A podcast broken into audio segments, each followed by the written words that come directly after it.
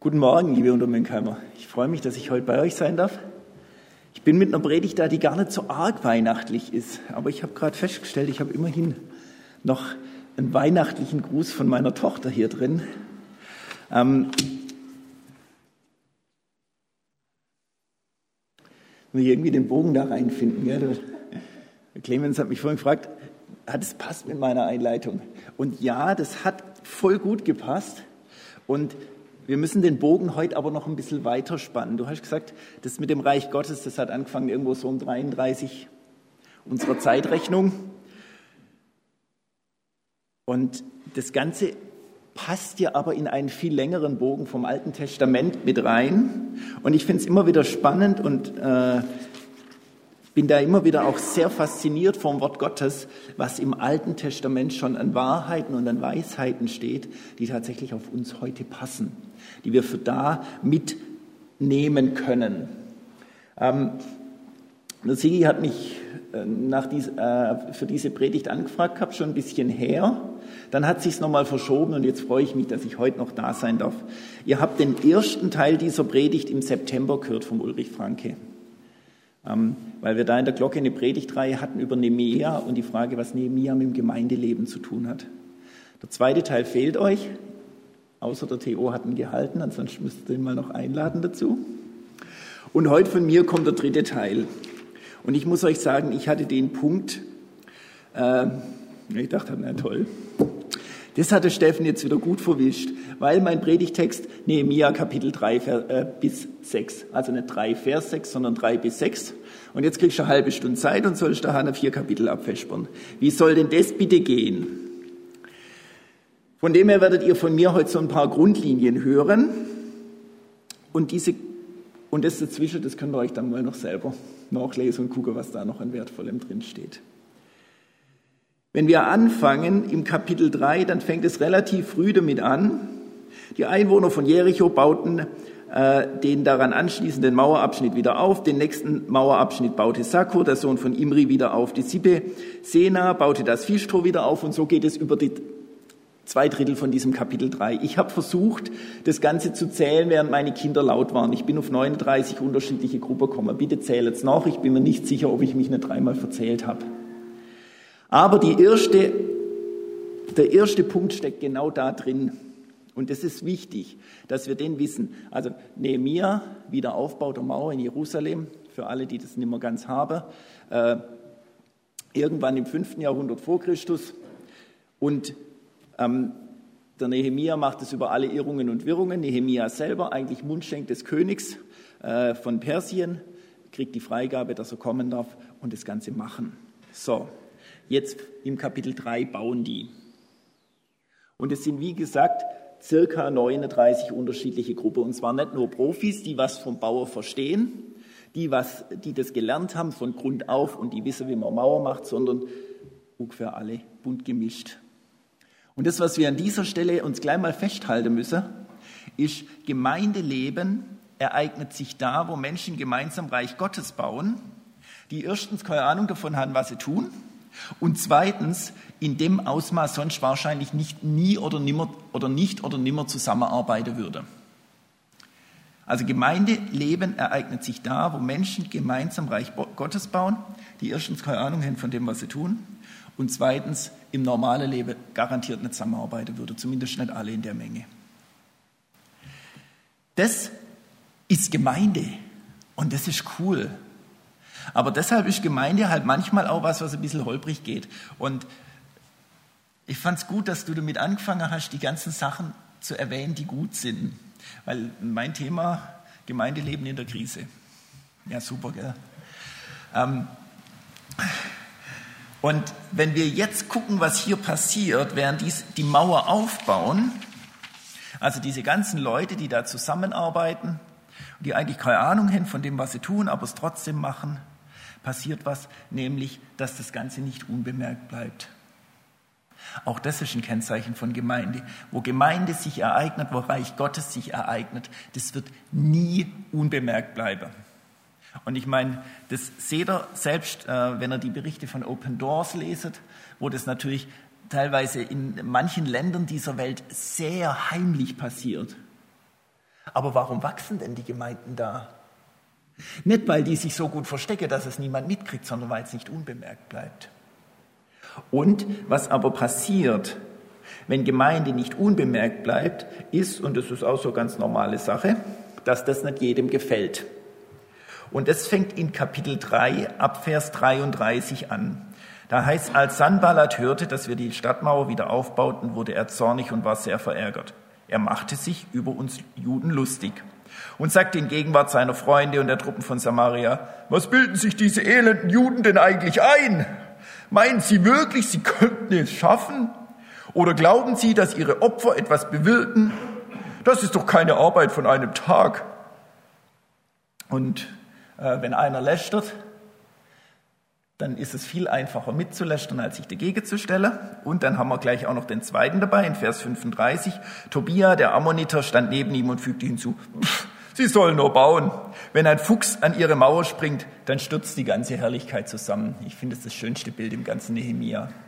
Der Fuchs, der gegen die Mauer springt und die Mauer. Meinen Sie wirklich, Sie könnten es schaffen? Und äh, als Vater von noch nicht allzu großen Kindern kommt einem da sicher Bob der Baumeister in den Sinn. Gell? Können wir das schaffen? Jo, wir schaffen das. Und ähm, wir Christen, wir sind uns bewusst, nein, wir schaffen es nicht, aber wer es schafft, ist Jesus in uns. Und damit wäre diese Frage, können, wir, können Sie das wirklich schaffen, eigentlich schon völlig widerlegt. Gell? Und theologisch ist uns das allen klar, nein, es, es sind nicht wir, es ist Christus in uns, das macht. Und das Blöde an dieser Stelle ist, trotzdem nagt's. Also ich weiß nicht, wie es euch geht, wenn jemand euch hinterfragt. Ob ihr dann sagt, ja, das ist ja eh bloß Christus in mir. Sage jetzt Jesus, wenn er wollt, dass er was anderes macht, dann bitte, der durch mich, alles gut. Es nagt und es hinterfragt. Und ähm, auch diese zweite Frage, die hier drin steht, glauben Sie, dass Ihre Opfer was bewirken? Das ist ja auch immer so eine Frage mit Gemeindeleben. Lohnt sich mein Opfer? Lohnt sich mein Einsatz? Mein Einsatz an Zeit, an Geld, an Arbeit, an was auch immer ich in die Gemeinde einbringe, lohnt sich das? Und dann kommt so ein Kommentarschreiber und sagt, naja, wir verwalten ja eh bloß den Schwund. Danke, die Vorlage war gut. Und das ist vor allem, sage ich mal, jetzt in der Corona-Krise immer wieder was, was da hochpoppt. Liebe Gemeinde, wenn es Gott gibt, warum gibt es dann Corona? Und liebe Gemeinde, wenn es Corona gibt, ist es eigentlich eine Strafe Gottes? Jetzt sage die einen, naja, klar ist eine Strafe Gottes, aber dann haben wir ja einen bösen Gott, der uns bestraft. Die anderen sagen, nein, aber was ist es dann? Ähm, und ich finde es wichtig, das auch in den Gemeinden zu diskutieren und da eine Antwort drauf zu haben. Und ähm, wir hatten das im, im Vorgang äh, für diese Predigtreihe im Predigerteam der Glocke diskutiert und äh, einer ähm, der Hauptamtlichen meint, äh, nicht der Hauptamtlichen, aber einer, der mitgepredigt hat, der Ehrenamtlichen meinte, naja, also ihm geht's besser damit, seit er seit er sich das, das so ähnlich vorstellt wie, wie das, was damals beim Turmbau zu Babel passiert ist. Ähm, wenn Menschen überheblich werden, tut ihnen das nicht gut. Und ob man das jetzt Strafe Gottes nennt oder nicht, aber wir Menschen brauchen das manchmal zu sehen, dass wir nicht alles schaffen. Und wir sind im Moment in einer Zeit unterwegs, die unheimlich technikgläubig ist. Und wo wir denken, wir kriegen durch Technik alles in den Griff. Und das ist, glaube ich, manchmal nicht so. Aber es ist tatsächlich die Frage, welche Antworten haben wir als Gemeinde, als Kirche darauf? Und der Vorwurf von außen, das ist ein ganz klarer. Kirche hat keine Antwort, deshalb ist Kirche auch nicht systemrelevant, deshalb kann man sie zumachen. Übrigens, seid froh, dass wir in Baden-Württemberg leben. Wir haben selbst jetzt in der Alarmstufe 2 nur ganz, ganz wenig Einschränkungen für die Kirchen und die, und die Religionsgemeinschaften dann nehme ich wahr, dass das langsam in die Politik sickert. Dass es das, was es in der Kirche gibt, dass es das halt hier nirgendwo sonst gibt. Aber wenn wir keine Antworten haben,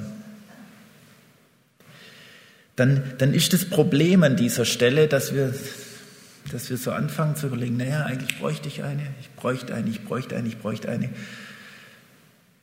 Und ehe wir uns versehen, schlittern wir in eine zweite Krise. Und diese zweite Krise lese ich euch vier Verse aus dem Kapitel 4. Als Sanballat und Tobia, die Araber, die Ammoniter und die Leute von Ashdod erfuhren, dass der Wiederaufbau der Mauer Jerusalems voranging und sich ihre Lücken zu schließen begannen, gerieten sie in Wut.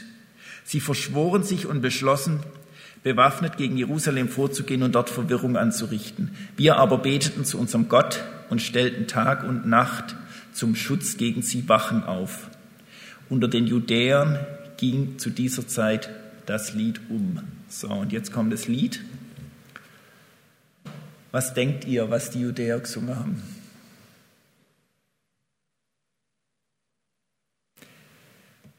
Ich lese es euch nach der Gute Nachricht Bibel vor, weil die das tatsächlich als Lied so ein bisschen in Reimform diesen Vers umgesetzt hat, finde ich unheimlich genial.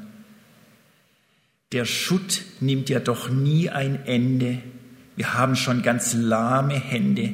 Wir sind viel zu müde und matt zu bauen die Mauern der Stadt.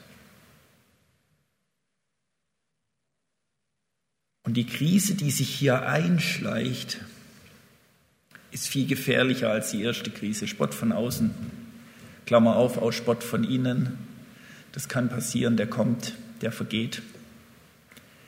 Aber wenn der Spott dazu führt, dass wir in eine Sinnkrise kommen, dann sind wir in, auf dem nächsten Level. Und das Krasse an dieser Stelle ist, ich habe mir überlegt, was würde ich singen, wenn meine Feinde gegen mich aufrüsten? Dann würde ich singen, Herr, hilf, die greifen uns mit Waffen an. Verteidig uns, dass uns nichts passiert. Und was singen die? Der Schutt nimmt ja doch nie ein Ende, wir haben schon ganz lahme Hände. Wir sind viel zu müde und matt zu bauen die Mauern der Stadt. Und das Blöde an, an, an einer Sinnkrise ist, dass die viel mehr kaputt machen kann. Weil wenn uns der Sinn verloren geht in dem, was wir tun, dann sind wir ganz, ganz schnell an dem Punkt, dass uns die Arbeit über den Kopf wächst. Dass ich merke, ich schaff's nimmer. Dass es nimmer, nimmer irgendwie mir leicht von der Hand geht. Und ich werde zurückgeworfen auf das Diesseits. Der Blick geht dann auf meine Möglichkeiten, meine Ressourcen, meine Kräfte. Und dann merke ich alles, was ich tun kann. Ich den Mangel verwalten, den Rückgang.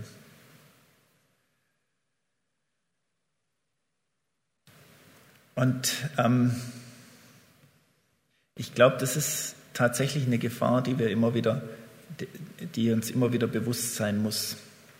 Wenn Spott und Kritik uns auf unsere eigenen Möglichkeiten zurückwerfen, dann brennen wir aus und sind vom Gemeindeleben frustriert. Und es muss noch nicht mal sein, dass wir was Falsches gemacht haben. Wenn er, wenn er die Juden hier anguckt mit dem Mauerbau, die haben genau das gemacht, was Gott von ihnen wollte. Und es passiert an ganz vielen Stellen in der Gemeinde, dass wir eigentlich genau in dem unterwegs sind, was Gott von uns will, und irgendjemand sagt, meinst du, das ist wirklich gut, so wie du das magst? Meinst du, das funktioniert? Das ist verantwortlich in Zeiten von Corona? Und wir müssen ganz arg aufpassen, dass wir nicht den Blick von Gott wegwenden auf unsere Möglichkeiten und auf unsere ähm, Kraft und auf unsere Ressourcen und dann sagen, okay, stimmt, eigentlich hast recht. Vielleicht sollte man viel besser aufhören. Vielleicht sollte man es einfach sein lassen. Bevor der Fuchs kommt und gegen die Mauer springt und dann und fällt alles ein.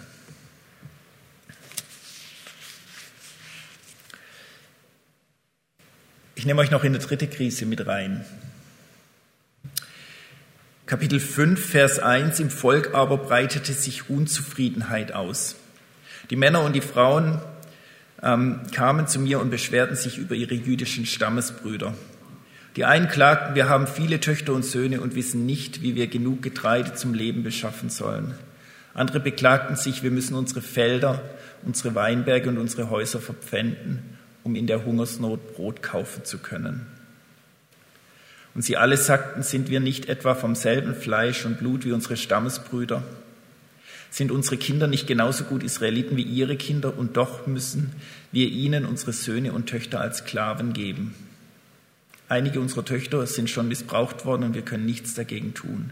Unsere Felder und Weinberge gehören anders, anderen. Eine sehr subtile Krise, die aber, glaube ich, wichtig ist, dass wir die immer wieder auch im Blick behalten, ist soziale Ungerechtigkeit. Leute, soziale Ungerechtigkeit behindert den Bau des Reiches Gottes.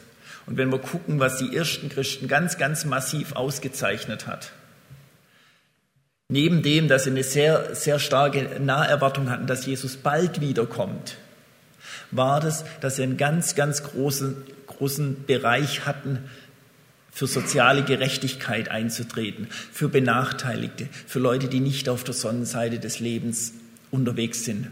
Das waren damals vor allem Witwen, Kranke, ähm, auch Leute aus anderen Volksgruppen. Warum geht Jesus denn zu den Samaritern und solchen Leuten? Und ähm, das fasziniert mich, weil man ja auch sagen hätte können, na ja, wenn Jesus nächste Woche eh wiederkommt, und es war am Anfang ihre Hoffnung. Oder nächsten Monat oder nächstes Jahr. Dann lohnt sich das ja gar nicht mehr dagegen äh, vorzugehen. Und trotzdem, trotzdem machen sie genau das. Und Leute, an dem Punkt müssen wir einfach auch konstatieren, wenn jemand zu wenig Geld hat oder auch wenn er zu viel Geld hat, dann ist das oft was, was unseren Blick vom Reich Gottes weglenkt. Und an dieser Stelle kommt den Reichen eine besondere Verantwortung zu. Auch wirklich zu sagen, gehe ich mit dem, was, ich, was mir Gott anvertraut hat, gehe ich mit dem sinnvoll um. Und an dieser Stelle muss man auch sagen, die Reichen hier in dem Text, die haben nichts Ungewöhnliches gemacht. Also das heißt, Verpfändung von Äckern und Schuldsklaverei war damals ein völlig normales Vorgehen.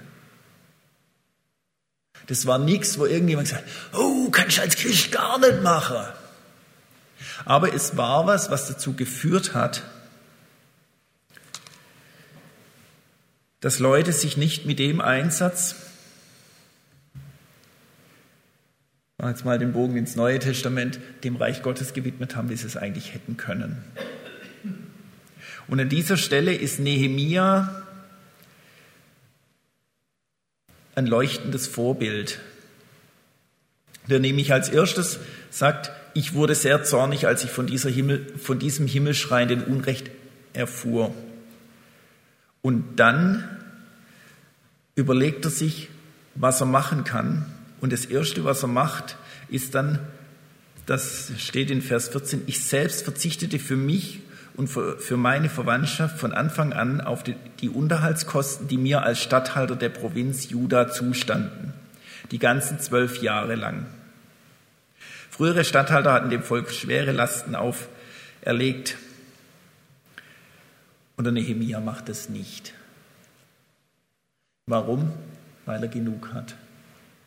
Und er hätte das dürfen, aber er macht es nicht, weil er genug hat. Und ich glaube, das ist gut, wenn wir darauf achten, dass wir in unseren Gemeinden auch diese soziale Komponente mit im Blick halten. Denn ähm, das Interessante an dieser Stelle ist, als Nehemia das anspricht und als sie sich darauf einigen, nach den Schwachen zu gucken, heißt die ganze Gemeinde rief Amen und pries den Herrn. Das heißt, soziale Gerechtigkeit führt nachher wieder zu Gottes Lob. Und ich finde es wichtig, dass wir in unseren Gemeinden immer wieder neu diskutieren, was das für unsere Situation heißt. Und es kann durchaus unterschiedlich sein. Ob es jetzt ist, dass ich nachher bei der Coffee Bar vielleicht Fairtrade Kaffee ausschenke und die äh, Würstler vom Metzger vor Ort sind oder was auch immer das heißt. Das muss jede Gemeinde für sich nachher festlegen. Aber es ist wichtig, dass wir das im, im Blick behalten. Und ich halte es vor allem für uns deutschen Gemeinden wichtig. Weil selbst, wenn sagt, ja, okay, es fehlen noch ein paar Euro, damit wir am Ende auf eine schwarze Null rauskommen, geht es uns enorm gut. Und lasst uns das wirklich auch immer wieder mit berücksichtigen, was da drin steckt. Auch ein Aufforderungscharakter für uns und unsere Gemeinden. Und nicht einfach nur, weil es normal ist, darüber weglebe. Und ich bin mir sicher, genau das ist an dieser Stelle passiert in dem Kapitel 5, dass sich die am Anfang dabei gar nichts gedacht haben. Und irgendwann merkt man, Moment, wir denken uns nichts dabei, aber das, was wir tun, ist Unrecht. Jetzt ist es natürlich schön, über Krisen zu reden, gell? Gucken wir uns ähm, im letzten Drittel der Predigt noch vier Lösungswege an, die sich da auch drin verstecken. Wahrscheinlich stecken mehr drin, aber damit ihr das auch aufnehmen könnt, bleiben wir bei vier. Das erste, beziehungsweise eigentlich das nullte, also von dem her sind es eigentlich fünf. Nulltens wäre, ja, steht wirklich hier auf meinem Zettel, das muss es auch so predigen, gell? Nulltens Gebet. Wenn wir gucken, Kapitel 3, 36, was nach, nach meiner Lieblingsfuchsstelle steht, ist, dass Nehemia sagt, du unser Gott, höre doch, wie sie über uns lachen. Also das heißt, was Nehemia als erstes macht und als erste Reaktion hier ist beten. Und ich glaube, das ist wichtig und gut, wenn wir das von Anfang an machen, im Gebet bleiben. Ähm, ich halte nicht so arg viel davon, dass, dass wir so einen Gott haben, wo man sagt, wenn wir genug beten, dann rührt sich der Arm Gottes und wenn wir noch mehr beten, dann rührt sich der zweite Arm und wenn wir nochmal beten, spannt er die Muskeln an und dann geht was. Aber wir haben Gott, der sich freut, wenn wir ihn bitten. Und das Gebet macht auch noch was weiteres. Übrigens, genauso wie der Lobpreis, deshalb vielen Dank euch nochmal an dieser Stelle. Und zwar, es nimmt den Blick von uns und von unseren Möglichkeiten weg hin zu Gott. Wenn wir auf uns gucken und auf das, was wir können, dann ist das Erste und das Wichtigste, dass wir anfangen zu beten. Weil das unseren Blick in die richtige Richtung lenkt. Wer betet, kann nicht auf sich selber gucken, nicht dauerhaft. Und selbst wenn er Gott nur das erzählt, wie es ihm gerade geht, dann wird da sich irgendwann was ändern in der Perspektive. Deshalb nulltens beten. Immer gut. Und wenn ihr keine großen Beter seid, dann sage Gott, hey, sorry, so ist, Amen. Auch das ist ein Gebet. Das erste und wichtigste Gebet ist, dass wir ehrlich sind vor Gott und nicht da hier irgendwelche großen Reden schwingen. Zweitens, nee, erstens, das andere war ja nulltens, erstens Ermutigung.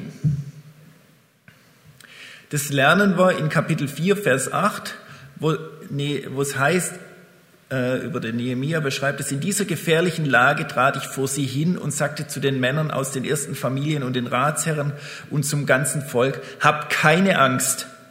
Erinnert euch daran, wie groß und mächtig der Herr ist.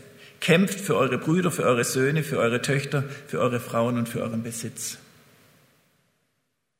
Deshalb ist auch Musik und Lobpreis so wichtig.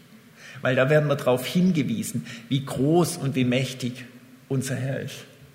Das hatten wir in den Liedern mit drin. Und ähm, das ist aber so ein Punkt, wo ich auch sage, hey, wenn es dir im Moment gut geht und du im Moment nicht in der Krise bist, dann ermutigt die anderen, denen es nicht so gut geht. Erinnere sie daran, dass sie keine Angst haben brauchen. Dieser Zuspruch ist wichtig, ähm, das ist ein wichtiger Zuspruch. Und erinnere sie daran, dass Gott groß ist und dass Gott mächtig ist. Und ermutigt euch gegenseitig auch zu kämpfen. Kämpfen ist was, was nicht erst in dem Moment anfängt, wo ich eine Waffe in die Hand nehme. Das steht uns Christen nicht gut, unseren Glauben mit Waffen zu verteidigen. Aber kämpft. Kämpft um das Reich Gottes. Kämpft um Perspektive, kämpft um Zukunft, kämpft um Hoffnung und darum, dass es bekannt werde in der Welt. Ermutigt euch dazu. Das Zweite, was wir bei Nehemia lernen können, ein klarer Plan. Bei Nehemia war das Ziel klar, die Mauer soll wieder aufgebaut werden.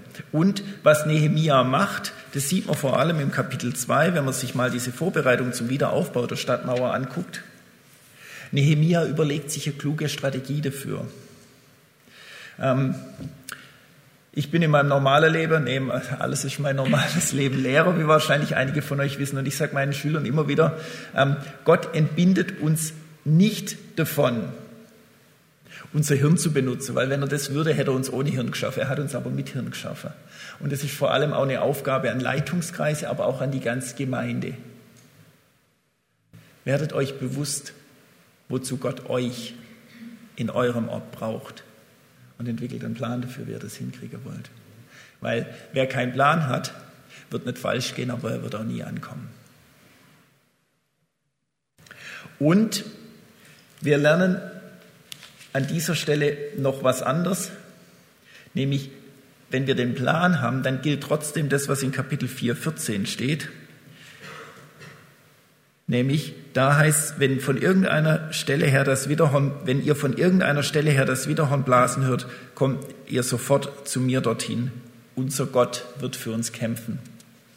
Plan, ja, aber bewusst, in dem Bewusstsein, dass Gott für uns kämpft.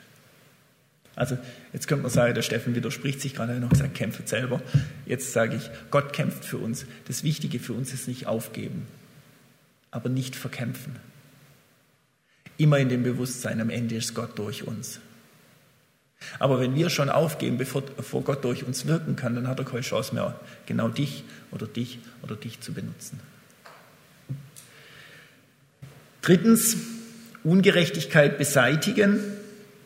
Und zwar, wenn euch Unrecht auffällt, dann beseitigt es sofort. Nicht erst irgendwann. Und seid in dem Ganzen auch Vorbild. Ich habe euch vorhin schon gesagt, das Ganze führt am Ende zur Anbetung. Das führt dazu, Gott die Ehre zu geben. Und noch ein letzter Punkt, und der ist, glaube ich, wichtig. Wissen, auch in der Krise bewegt sich etwas. Wenn wir hier in Deutschland mit der EKD den Mangel verwalten und des, vollends den Mitgliederschwund, dann heißt es nicht, dass weltweit die, die, die, Anzahl der Christen zurückgeht. Dann heißt es auch nicht, dass hier in Untermünkheim nicht das Haus voll sein darf. Weil das lernen wir auch bei Nehemia. Trotz dem Spott wird gearbeitet. Während dem Spott heißt, trotz der, dieser Anfeindung konnten wir die Mauer wieder aufbauen. Bald schon war sie über die ganze Länge geschlossen. Auch in der Sinnkrise wird gearbeitet. Weil selbst in dieser Sinnkrise schaffe die. Und auch in der Bedrohung wird gearbeitet. Und auch währenddem, dass die Leute meckern, oder was heißt meckern, sich be bewusst, äh, das ist gut, dass sie sich darüber beschweren, dass da Ungerechtigkeit da ist, wird gearbeitet.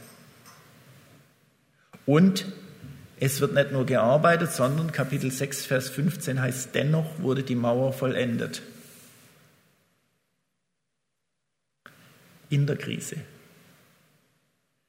Und am Ende bleibt nur das Staunen über Gottes Größe. Krise, das muss euch immer wieder bewusst sein, ist zwar Herausforderung für uns.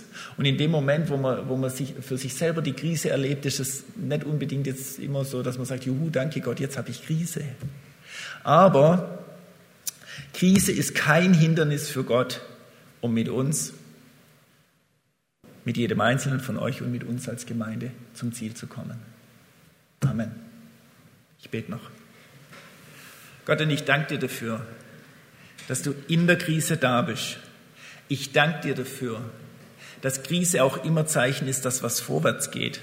Und ich danke dir dafür, dass wir wissen dürfen, dein Plan vom Anbeginn der Welt bis ins neue Jerusalem, der steht fest. Und danke, dass wir Teil davon sein dürfen. Und ich möchte dich bitten, genau in dieser Weihnachtszeit, in dieser Vorweihnachtszeit, wo jetzt wieder viel hochkocht, auch mit Corona und mit Maßnahmen. Jesus, mach uns zu Freudenboden in dieser Welt. Mach uns zu Hoffnungsträgern in dieser Welt und mach uns zu Leuten, die wissen, dein Sieg kommt. Amen.